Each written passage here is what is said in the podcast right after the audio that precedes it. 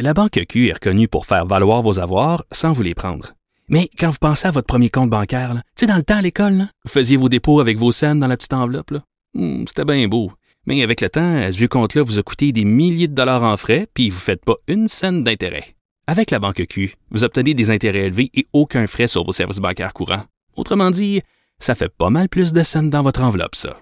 Banque Q. Faites valoir vos avoirs. Visitez banqueq.ca pour en savoir plus. Acheter une voiture usagée, ça peut être stressant, mais prenez une grande respiration. Et imaginez-vous avec un rapport d'historique de véhicule Carfax Canada qui peut vous signaler les accidents antérieurs, les rappels et plus encore. Carfax Canada. Achetez l'esprit tranquille.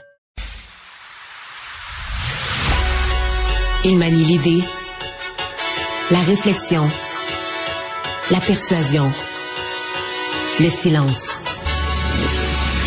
Mario Dumont. Informé, cultivé, rigoureux. Il n'est jamais à court d'arguments. Mario Dumont. Pour savoir et comprendre. Bonjour tout le monde, bienvenue à Cube Radio. Euh, bonne fin d'après-midi. C'est une grosse semaine, en fait, c'est on pourrait même dire la grosse semaine à la commission euh, qui étudie euh, le recours aux mesures d'urgence par le gouvernement fédéral, alors que les ministres vont euh, commencer à défiler. Euh, ce qu'on comprend maintenant, c'est que les services canadiens de renseignement quand même avaient des renseignements sur certains des participants euh, au convoi des camionneurs qui étaient des gens, qui n'étaient pas nécessairement des, qui étaient plus des gens inquiétants que des gens connus à titre de camionneurs, euh, qu'on aurait même suggéré, là, ça on va voir comment ça se précise, mais que les services canadiens de renseignement auraient même suggéré l'idée d'une recours aux mesures d'urgence. Est-ce que ça va être, euh, est-ce que ce, ce, ce cette espèce d'excuse ou cette suggestion faite par euh, les gens des services de renseignement, c'est là-dessus que va s'appuyer entre autres Justin Trudeau parce que lui-même va devoir expliquer pourquoi il a eu recours à la loi sur les mesures d'urgence. Et on rejoint l'équipe de 100% Nouvelles. 15h30, c'est le moment d'aller retrouver notre collègue Mario Dumont. Salut Mario. Bonjour. Alors, commission rouleau sur le recours aux mesures d'urgence. Il y a plusieurs ministres qui sont appelés à témoigner cette semaine. Celui qui témoigne en ce moment, c'est Bill Blair euh, de la protection civile. Mais nous avons appris un petit peu plus tôt que le SCRS, c'est lui qui a recommandé au gouvernement d'aller de l'avant avec les mesures d'urgence. Alors, pendant qu'on voit M. Blair, euh, est-ce que le fédéral pouvait dire non à cette recommandation du SCRS selon toi? Absolument. Absolument. Oui, c'est une décision hautement politique. C'est une décision. En bout de ligne, le gouvernement lui reçoit des avis de de toutes ces agences, des, services de police, des services de renseignement, etc., etc. Et c'est au plus haut niveau que le premier ministre, euh, son gouvernement doivent analyser tous les côtés de la médaille et dire... Parce que tu parles quand même d'un recours... Euh, quoi une fois par 50 ans, mettons dans l'histoire du Canada dans le dernier euh, dans le dernier siècle. Tu parles pas d'une affaire que tu as recours à toutes les semaines. Donc quand tu prends une décision de cette rareté là, c'est au plus haut niveau du gouvernement avec toutes les informations que, tu obtiens. Donc le service de renseignement c'est un. Service de renseignement, ce qu'il amenait euh, comme point, selon ce que ce qu'on a compris du témoignage, c'est qu'il y avait parmi le groupe des gens qui n'étaient pas, euh, qui étaient plus des, des, des, des, faiseurs de troubles que des que des camionneurs, là, qui étaient plus des gens appartenant à des groupes radicalisés, etc., euh, que des camionneurs. Donc, c'est ce qui les inquiétait. Euh, la question demeure entière en ce qui me concerne quand même, c'est-à-dire, est-ce que les lois habituelles du Canada, parce que pour avoir l'idée de recours aux mesures d'urgence, c'est qu'à la base, d'abord qu'il y a une crise nationale, il y a déjà une question. Est-ce que c'était une crise nationale? Je dis pas que c'était minable, mais ça se passait juste à Ottawa. C'est vrai que ça empêchait, tu d'un côté, ça empêchait le Parlement de siéger, c'était juste devant le Parlement, mais de l'autre côté, euh, Julie, à Toronto, à Montréal, à Vancouver, je pourrais te nommer des petites et des grandes villes du Canada d'un bout à l'autre. En dehors d'Ottawa, tout le monde faisait son travail. Le pays n'était pas arrêté, le pays n'était pas paralysé, le pays n'était pas en guerre. Là. Mais les citoyens d'Ottawa ont tellement souffert oui.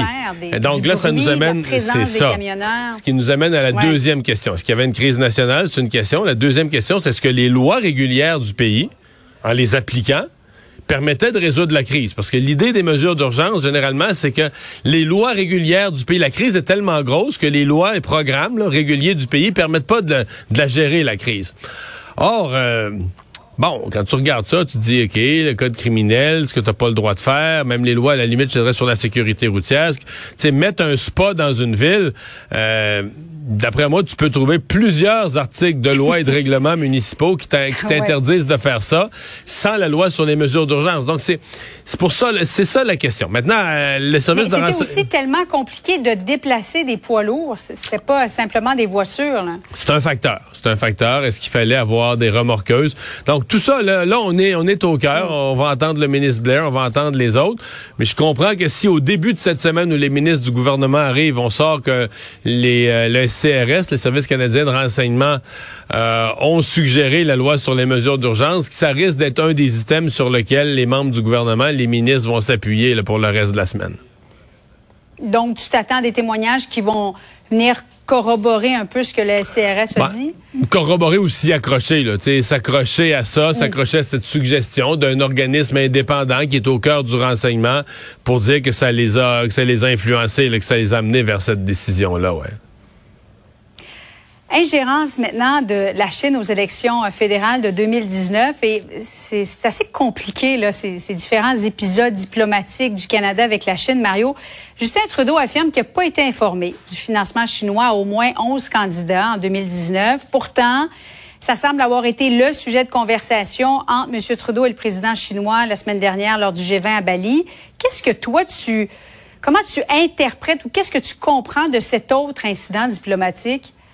Ben, le plus probable, c'est que M. Trudeau a joué un peu sur les mots. Comme il veut pas se faire poser trop de questions là-dessus, il a dit qu'il connaissait pas les détails, euh, mais la façon qu'il l'a dit, ça laisse entendre qu'il a, a appris l'existence de tout ça dans, dans, les reportages du réseau Global en même temps que tout le monde. Mm-hmm. Pourtant, dans le, dans le reportage du réseau Global, on disait les services canadiens de renseignement ont, capté, on a, ont attrapé des gens qui étaient en train de faire, qui avaient dans l'élection de 2019 essayé d'influencer les élections, transférer de l'argent à 11 candidats, etc. Et le reportage de Global disait c'est un, c'est un briefing que les services de Canadiens ont donné au gouvernement canadien. C'est difficile de croire que euh, M. Trudeau n'était pas au courant. Donc, est-ce qu'il joue un peu sur les mots? Il était au courant qu'il y avait quelque chose, mais qui veut dire qu'il savait pas exactement qui, que les... Exemple, la, fameuse question, est-ce qu'il faut nommer les 11 candidats? Est-ce qu'il faut dire, c'est ce qu'on on devrait savoir c'est qui? Parce que le CRS sait c'est qui, les 11. Est-ce que le public doit savoir ou pas savoir? Ben, je pense que M. Trudeau, ne voulant pas se faire poser la question, lui aime mieux affirmer qu'il ne le sait pas, ce qui est peut-être vrai qu'il qu'on lui a jamais transmis les 11 noms, puis qu'il mieux euh, qu'il aimait mieux laisser les services de renseignement avec ça. Mais euh, ça reste une histoire qui va devoir éclaircir et l'opposition à la Chambre des communes a raison de continuer à, taper sur ce clou-là. Un, on veut savoir véritablement ce qui s'est passé pour pouvoir mesurer quelle est la menace pour la démocratie du Canada dans l'avenir. Euh, il faudra aussi voir est-ce que dans l'élection de 2021, parce que les conservateurs et eux disent que dans l'élection de 2021, il y a eu aussi l'ingérence de la Chine, qui est même un de leurs candidats pas au point de renverser le gouvernement ou de changer qui forme le gouvernement, mais qu'il y aurait un de leurs candidats qui aurait été battu parce que la Chine s'est mise sur son dos puis a fait de la, des pressions. Évidemment, il y avait des, il est dans une circonscription où il y avait des membres de la communauté chinoise puis qui ont eu des mots d'ordre puis de voter contre un candidat. Donc, euh, c'est tout ça qui va vouloir être regardé parce que l'Australie, dans un processus, dans le cadre d'un processus semblable, il y a quelques années, en était arrivé à resserrer la loi sur l'ingérence étrangère dans ses élections.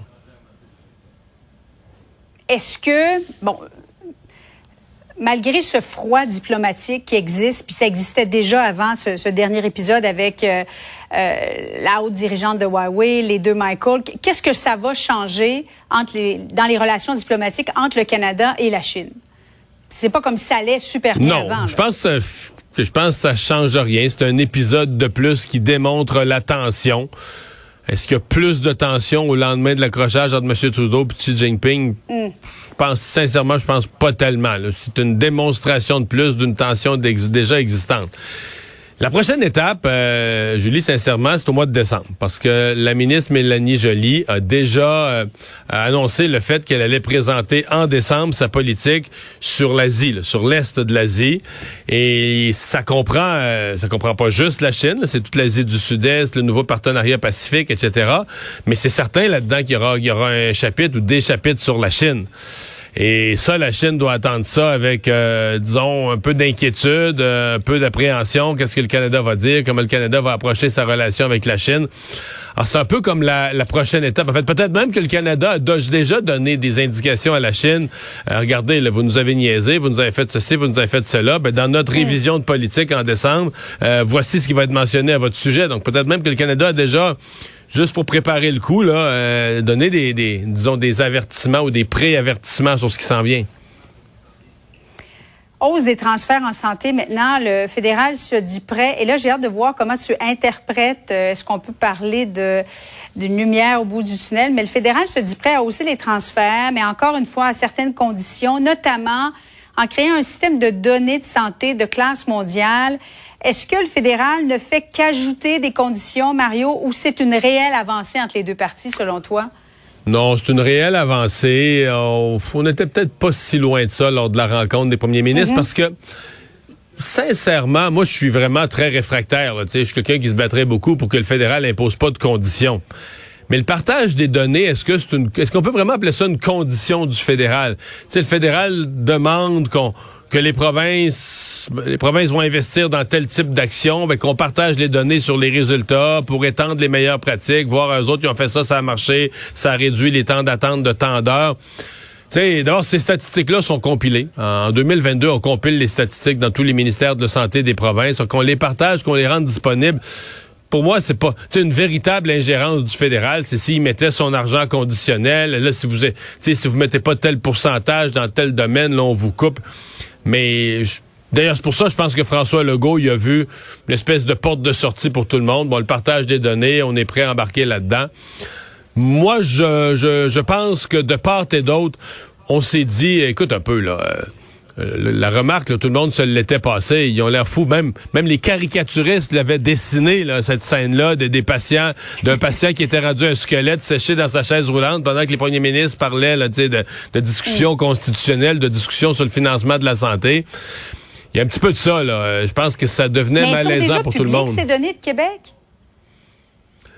Ben, euh, c'est-à-dire que les données, le partage, les données existent là, euh, ou sinon on va les compiler mieux au besoin. Mais tu sais, je pense que c'est une façon, façon pour le fédéral de sauver la face, de dire, oui, oui, nous on a mis, on a mis notre encadrement, le partage des données pour établir les meilleures pratiques.